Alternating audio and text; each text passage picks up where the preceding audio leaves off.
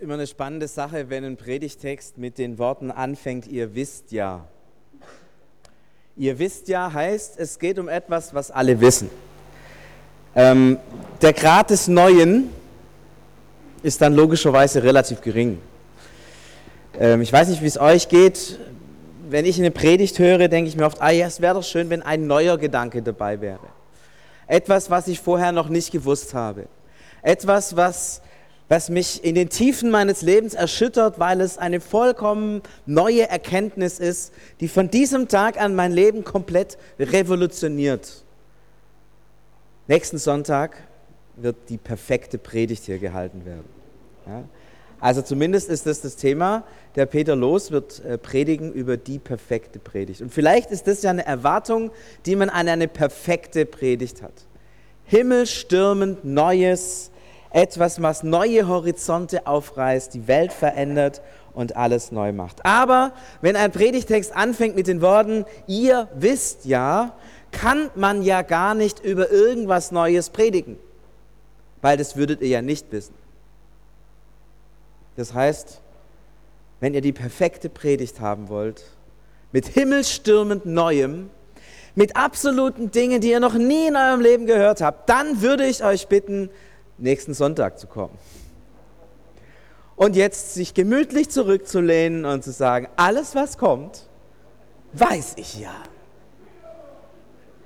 Das heißt, wenn ihr in ears dabei habt, könnt ihr äh, euer, euer äh, iPhone rausziehen und gute Musik hören. Ihr könnt ganz entspannt nach euren Kindern schauen, die draußen vielleicht rumkrabbeln. Äh, ihr könnt euch beschäftigen mit dem, was die nächste Woche bringt. Oder vielleicht erlebt ihr das Wunder des Heiligen Geistes, dass er manchmal etwas ganz Altes zu etwas ganz Neuem macht.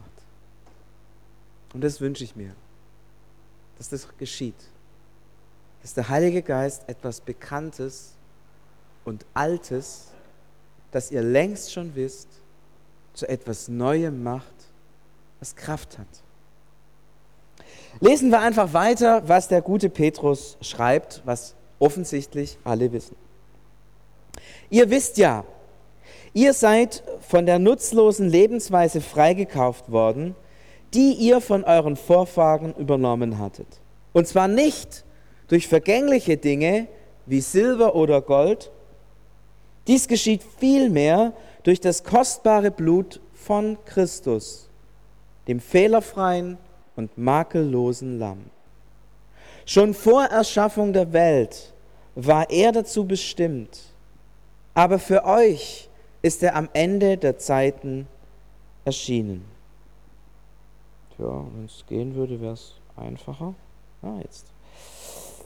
Denn ihr glaubt jetzt durch ihn an Gott. Er hat ihn von den Toten auferweckt und ihm Herrlichkeit verliehen.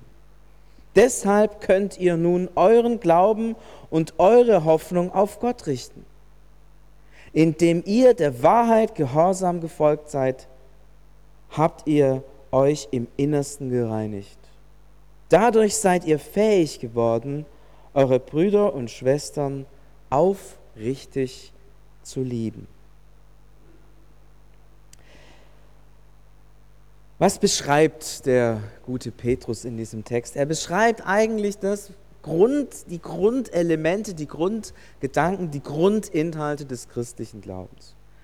Man, man, vermutet sogar, dass Petrus das gar nicht selber erfunden hat, diese, diese Worte, die er da schreibt, sondern dass er die aus dem Gottesdienst oder aus dem, in irgendeinem äh, katechetischen, also in irgendeinem Lernzusammenhang Worte übernommen hat, die vielleicht Täuflinge bevor sie getauft wurden, auswendig gelernt haben, um zu sagen, hey, das glaube ich.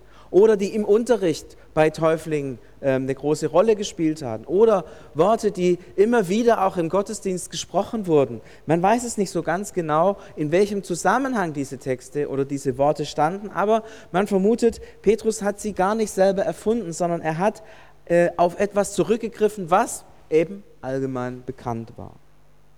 Was ist das, was allgemein bekannt ist. Zunächst mal legt Petrus sozusagen ein großes Fundament. Das Fundament ist Jesus, der am Kreuz als das Lamm Gottes gestorben ist und damit die Sünde der Welt besiegt hat, aus der Welt geschafft hat. Christus ist am Kreuz gestorben, als der, der alle Schuld dieser Welt auf sich genommen hat und alle Schuld in sich vernichtet hat. Man redet da von den großen Worten, dass er die Sühne vollbracht hat. Deswegen steckt da auch das Bild drin vom Lamm. Manche von euch wissen das. In Israel beim großen Versöhnungstag wurde ein Lamm geschlachtet zur Sühne. Und genau dieses Bild nimmt, nimmt Petrus auf. Jesus ist wie dieses eine Lamm, das damals im Tempel geschlachtet wurde zur Sühne für das ganze Volk, aber nicht nur für das Volk Gottes, also nicht nur für das Volk Israel, nicht nur für ein Jahr oder für eine bestimmte Zeit, sondern Jesus, das ultimative Lamm Gottes, das für alle Sünd aller Menschen aller Zeit geopfert wurde. Ihr merkt, es ist ein Ereignis, was dort an Karfreitag geschehen ist, was Auswirkungen hat auf alle Zeit. Es ist wie, wie, wie etwas, das einmal geschieht, aber für immer Konsequenzen hat. Bis heute, wenn jemand am Abend betet oder jetzt im Gottesdienst, am Anfang des Gottesdienstes, Jesus, vergib mir meine Schuld, dann ist sie vergeben. Und wisst ihr wo? Auf dem Felsen von Golgatha. Ein paar tausend Kilometer, äh, lass mich überlegen, ich glaube in die Richtung, vor ungefähr 2000 Jahren. Bisschen weniger. Ein Ereignis, das bis heute Geschichte macht. Ein Ereignis, das Voraussetzung, Grundlage, Fundament dieser Welt ist. Alles, was in dieser Welt geschieht, wird von diesem Tag an in ein neues Licht getaucht. Denn es wird offenbar, was Sünde ist und es wird offenbar, was Heil ist. Aber Petrus sagt, fixiert euch nicht auf diesen Tag. Denn das, was an diesem Tag passiert ist, ist von Ewigkeit her schon beschlossen. Das ist nicht zufällig. So zunächst ist alles zufällig scheint, dass da der hohe Priester war und der Pilatus und der Pilatus seine Hände gewaschen hat und so weiter. Diese ganzen Geschichten, die scheinen so zufällig passiert zu sein. Aber Petrus sagt nein. Hinter dem Karfreitag steckt Gottes Absicht mit dieser Welt. Von Anbeginn an. Christus war von Anbeginn an bestimmt, diesen Weg zu gehen. Und jetzt, sagt er, jetzt ist es erschienen. Was am Kreuz von Karfreitag geschehen ist, ist jetzt am Ende der Zeit sichtbar geworden. Petrus baut ein Fundament und sagt, das ist es, worauf unser christlicher Glaube ruht. Es ist von Ewigkeit her beschlossen. Es ist Christus, der am Kreuz gestorben ist. Und es ist das Wort der Verkündigung, das am Ende der Zeiten unter uns sichtbar und hörbar geworden ist. Das ist das Fundament. Super spannend, wenn man es mal vergleicht mit Paulus. 2. Korintherbrief und so weiter. Die sagen irgendwie das Gleiche. Ihr wisst ja, es ist nichts Neues. Das ist die Grundlage unserer Welt. Darauf steht alles. Und das ist auch das, hm, wie Gott über die Welt denkt. Wenn man sich fragt, wie denkt Gott über die Welt, ist das das Fundament die Basis seiner Gedanken. Was er von Ewigkeit her wollte und was er als Ziel hat. In dieser Sache gründet sich alles.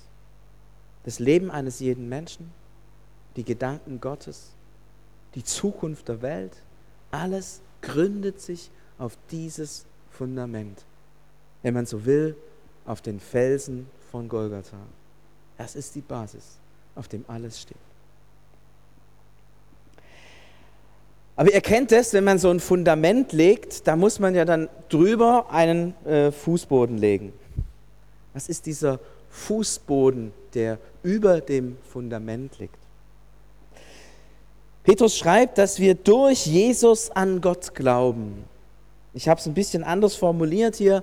Wir haben eine Beziehung zu Gott. Was bedeutet das?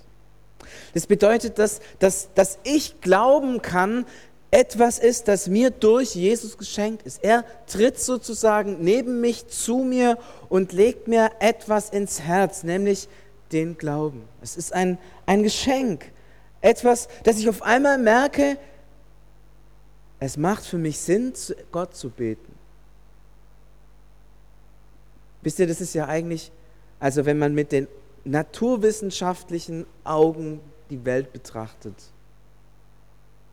und Naturwissenschaft meine ich jetzt im Sinne der, der, reduzierten Naturwissenschaft, die nur glaubt, was sie sieht. Mittlerweile ist man, wenn man in die Kernphysik geht und so, etwas weiter. Aber diese Welt, die, die, die Naturwissenschaft, die sich die Welt so wie ein Uhrwerk vorstellt, ich würde doch sagen, hey, es gibt doch überhaupt keinen Grund an Gott zu glauben. Überhaupt keinen. Du siehst ihn nicht, du hörst ihn nicht, du erlebst ihn nicht, du kannst ihn nicht beweisen, also ergo gibt nicht. Das müsste dir eigentlich klar sein, weil uns das auf allen Kanälen eingebombt wird. Und trotzdem macht es uns Menschen irgendwie Sinn, zu beten. Gab es so mal eine kleine Statistik, die ich ganz, ganz nett fand, dass etwa ähm, 60 bis 70 Prozent der Menschen beten. Die Gebete haben eine unterschiedliche Länge, ja, also manche reichen von Oh Gott bis zu langen, ausufernden Texten, aber so ein kleines passiert was Schreckliches. Oh Gott, hilf mir. Es scheint, dass da etwas in uns ist, das irgendwie nicht in uns hineingehört, das irgendwie unlogisch ist, inkonsequent, das nicht beweisbar ist, nicht klärbar, nicht, nicht irgendwie logisch ist. Etwas, das wir wissen, da ist einer, mit dem ich reden kann, der mich versteht und komischerweise von dem fast alle Menschen die Überzeugung haben, dass er gut ist. Ist auch krass, oder? Etwas ist da. Man weiß nicht, wo kommt es her? Was ist es genau? Johannes Evangelium versucht es zu beschreiben, indem es von einer Geburt redet. Dass man plötzlich eine Welt sieht, die man vorher nicht gesehen hat. Dass man plötzlich in einen Horizont eintritt, den es vorher nicht gab. Etwas Neues. Eine neue Weltsicht. Eine neue Beziehung. Irgendwie da gibt es was. Petrus schreibt, durch Christus glauben wir.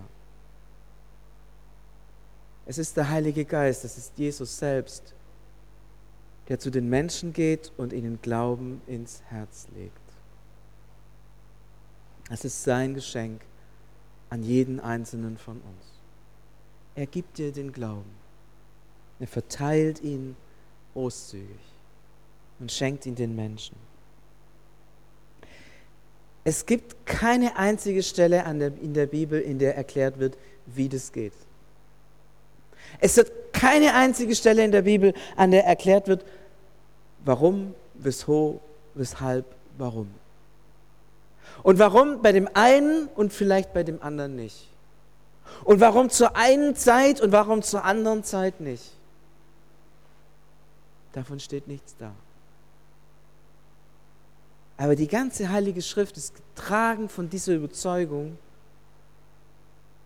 dass Gott den Glauben verteilt. Wie sagt es Jesus? Jesus wie ein Sämann. Das tut er. Und dann gibt es Menschen, die sagen, ich Ich nehme das an. Die gründen sozusagen ihren Alltag, ihren Leben auf dieses Fundament. Und sagen, ich, ich nehme das an, ich will meinen Alltag mit Gott gestalten. Ich merke, ich habe eine Beziehung zu Gott, deswegen will ich mit ihm reden, am besten jeden Tag. Und ich will ihm mitteilen, was mir auf dem Herzen liegt. Ich will es aber so tun, wie ich bin. Auf ganz persönliche Weise. Ich fand es so schön, wie es hier heißt. Deshalb könnt ihr nun euren Glauben auf Gott richten. Euren Glauben. Es ist, es ist dein ganz persönlicher Glaube. Es ist die Art, wie du mit Gott deinen Alltag begehst, dein Glaube. Manch einer von uns braucht Heavy Metal dazu. Und manch einer liebt Gregorianik.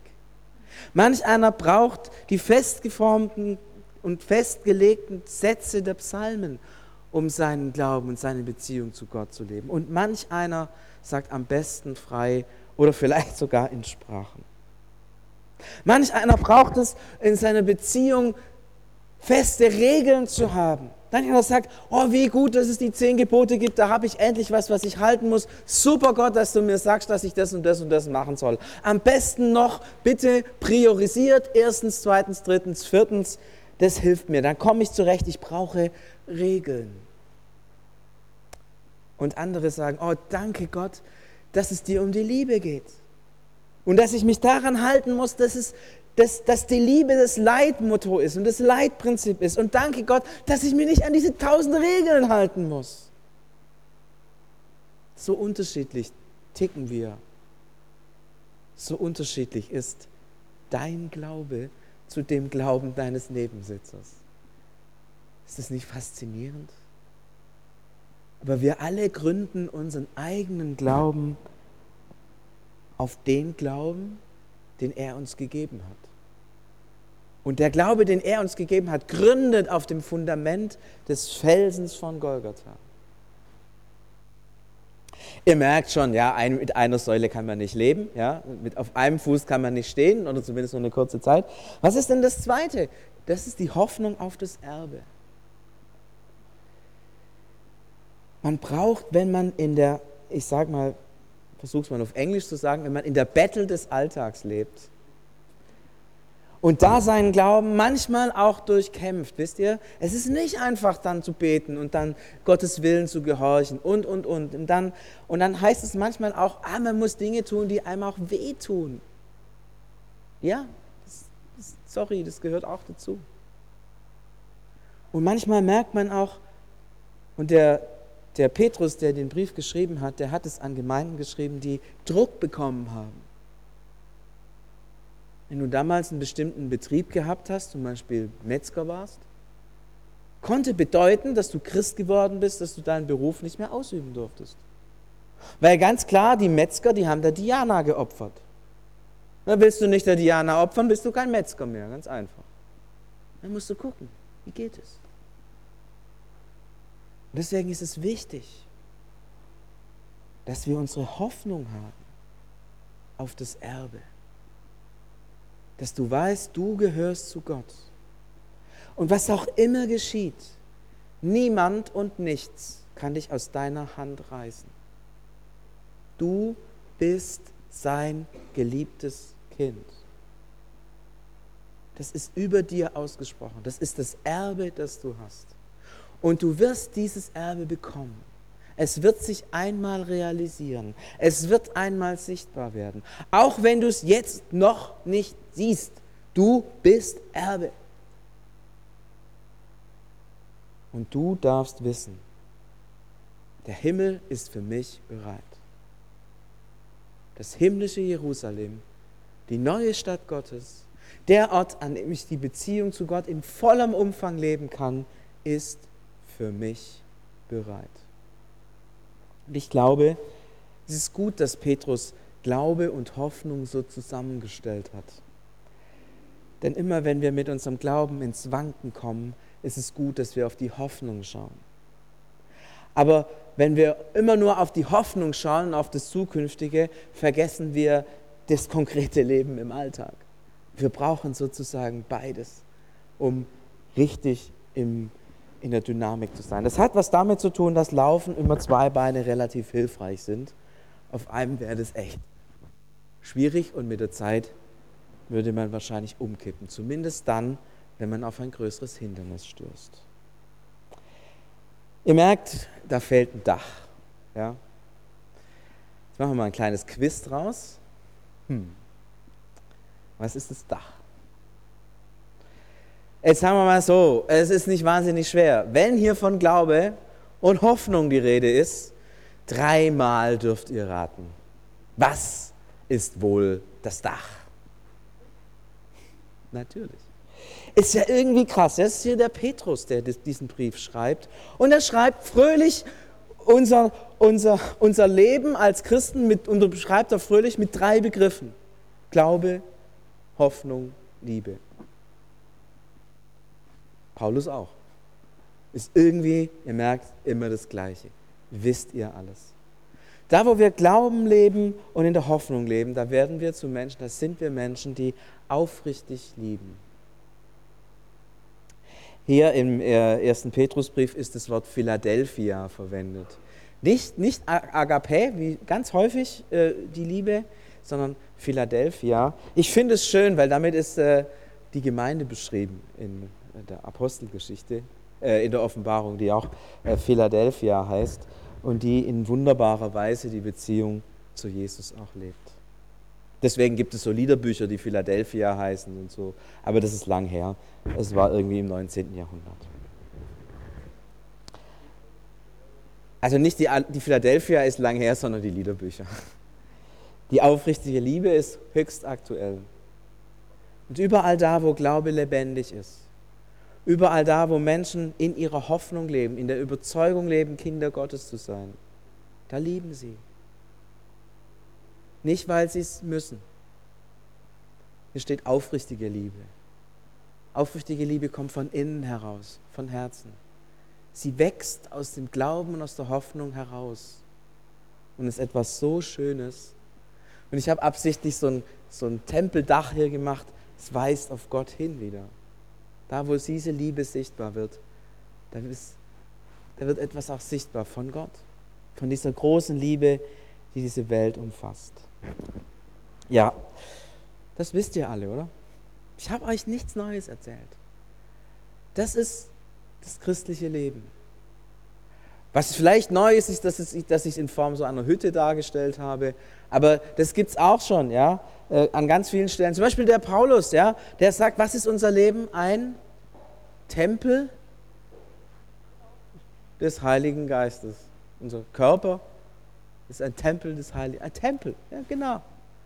Tempel des Heiligen Geistes. Habt es vor Augen, so sieht er aus. Tempel, also Tempel des Heiligen Geistes. Mit einem Fundament, mit einem Fußboden, mit Säulen und einem Dach. Und mittendrin ist der Heilige Geist. Das Lebendigkeit. Alles bekannt.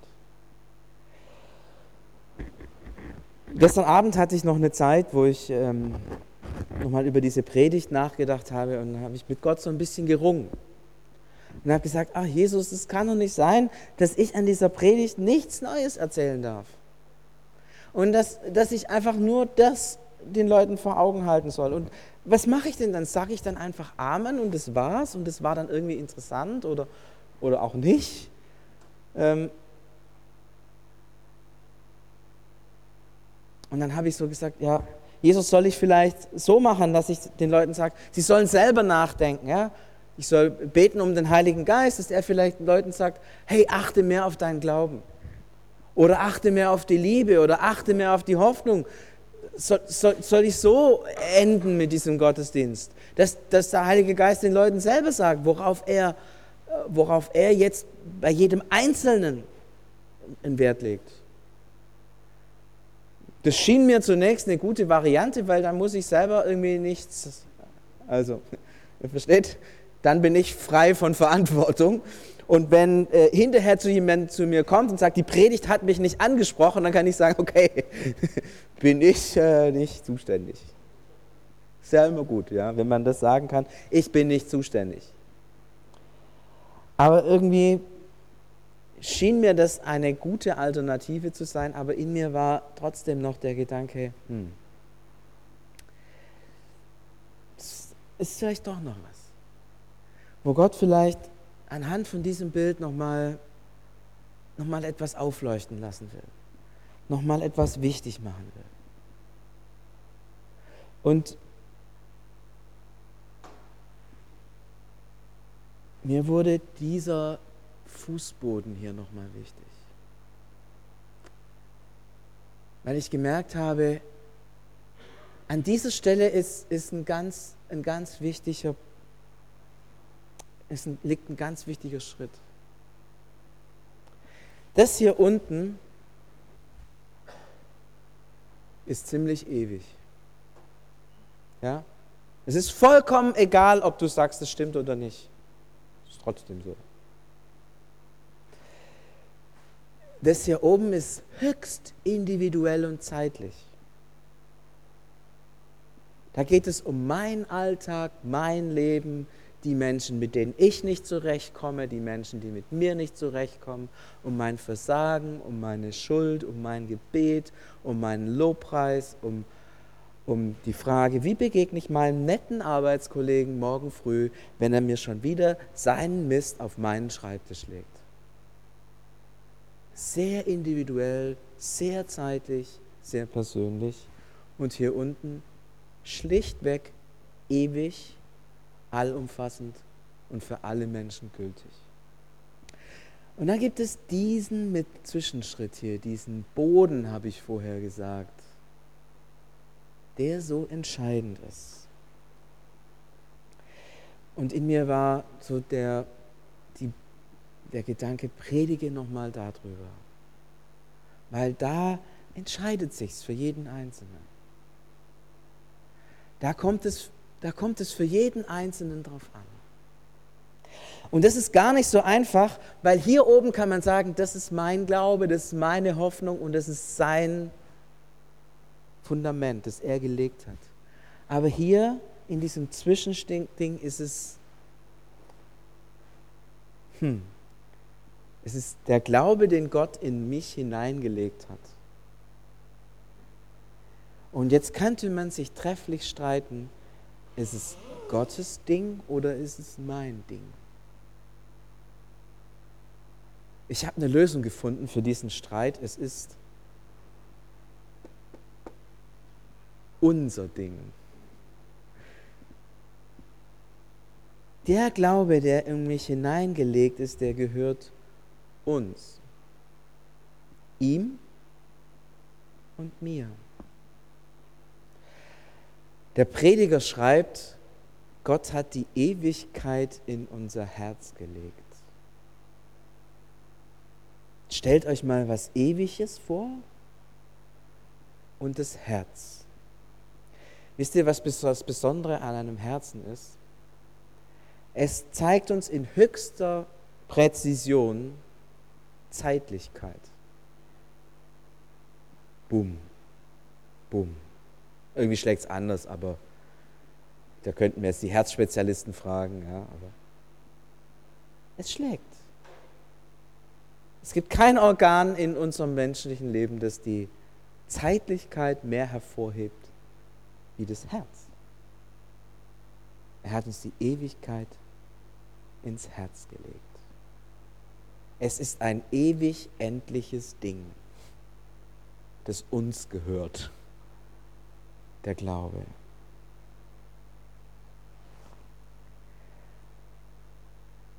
Letztlich geht es darum, dieses Gemeinsame zu erkennen und zu sagen, ja, das ist in mir und darauf will ich mein Leben gründen. Da hat Gott was in mein Herz gelegt. Da ist etwas von der Ewigkeit in mir angekommen. Und darauf will ich mein Leben gründen.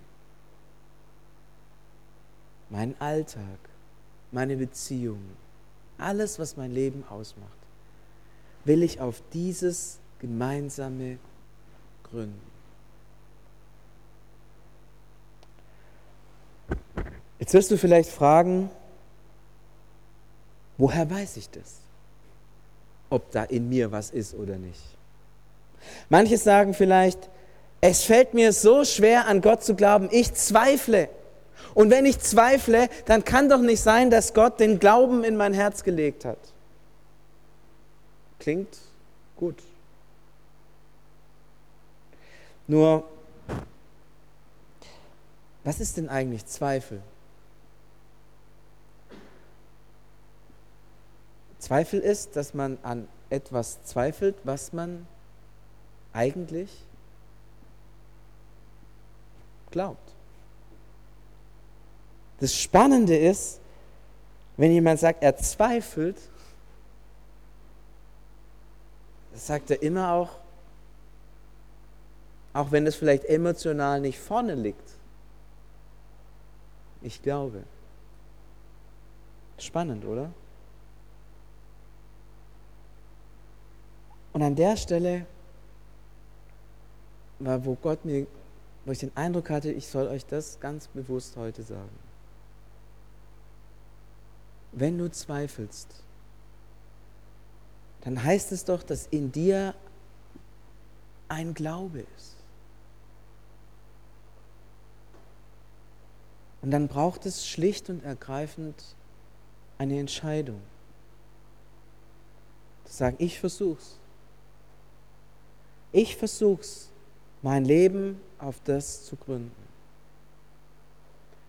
Denn das ist die einzige sinnvolle Möglichkeit, mit meinem Zweifel umzugehen.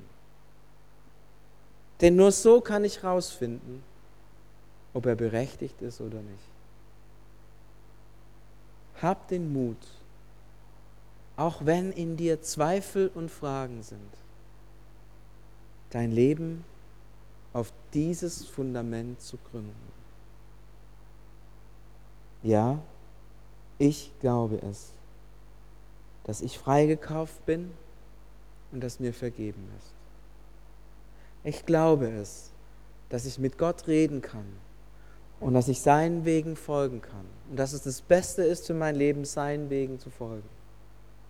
Und ich glaube, dass ich Kind Gottes bin. Und weil ich es glaube, bin ich frei, die Menschen so zu lieben, wie sie sind.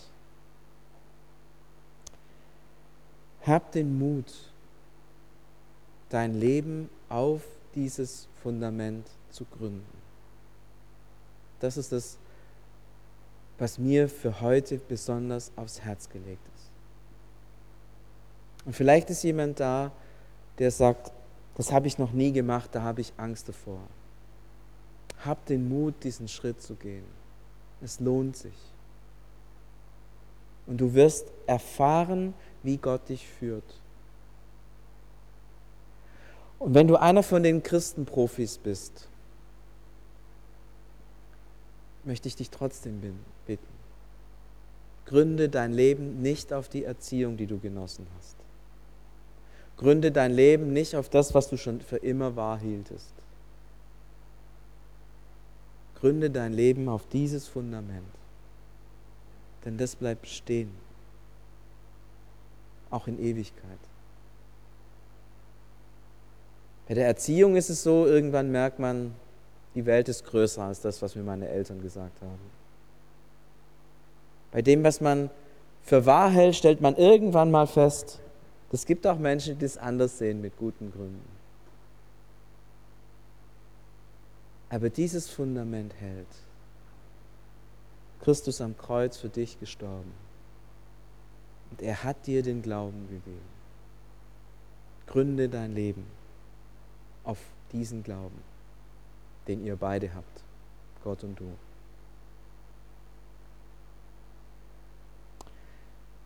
Ich möchte an der Stelle einen kurzen Moment einfach innehalten und jedem von uns die Möglichkeit geben, da, darüber zu beten und vielleicht zum ersten Mal oder vielleicht neu zu sagen, ja, ich gründe mein Leben auf dieses Fundament.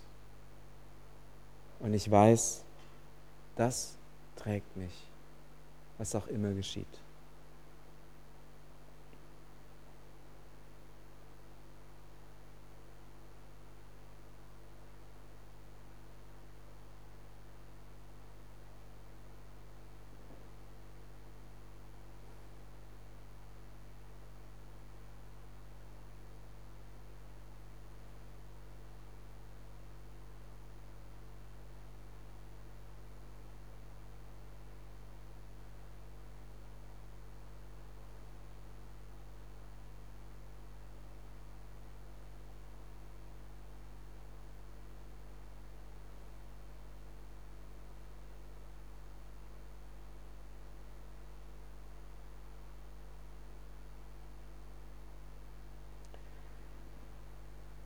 Und ich danke dir, Jesus, dass ich mein Leben auf so ein Fundament gründen kann, das von Ewigkeit zu Ewigkeit her Bestand hat. Ein Fundament, das nicht abhängig ist von Menschen, Gedanken und menschlicher Erkenntnis und dem Flug der Zeiten, sondern auf ein Fundament, das von dir her kommt und in Ewigkeit Bestand hat und von Ewigkeit zu Ewigkeit reicht. Ich danke dir, Jesus, für das Bild, das du uns gegeben hast, dass wir unser Haus, unser Lebenshaus gründen können auf Felsen. Das ist dieser Felsen. Und ich möchte mein Lebenshaus darauf gründen. Und ich möchte dich jetzt ganz besonders für die bitten, die die nicht mit großem Hurra, sondern vielleicht mit Zögern und Fragen und vielleicht auch ein wenig tastend ihr, ihr Lebenshaus darauf gründen. Möchte ich bitten, dass du sie segnest und dass du ihnen Menschen zur Seite stellst, die ihnen da helfen. Ich möchte dich bitten, dass sie gute Erfahrungen damit machen. Nicht Erfahrungen, dass alles gelingt, sondern Erfahrung, dass das Bestand hat und dass es wirklich trägt. Und Jesus, ich möchte dich auch ganz besonders für die bitten, die in der Versuchung sind, dieses Fundament mit anderen Fundamenten zu verwechseln. Hilf ihnen, dass sie es wirklich darauf gründen. Auf dich und auf dem, was du getan hast und auf dem, was du in unser Herz gelegt hast. Und Jesus, so schauen wir auf dich, auf den großen Retter, der der Welt Sünde trägt. Du trägst die Welt und alles und gibst uns Anteil an Heil und Frieden und Leben und Zukunft und Hoffnung und Liebe. Wie groß bist du, dass du uns das geschenkt hast? Welche Kraft hast du? In die vergängliche Welt Ewigkeit zu bringen, in unser verfliegendes Leben ein Fundament der Ewigkeit zu bringen. Ich will dich ehren, Jesus, dafür, dass du das tust, von ganzem Herzen.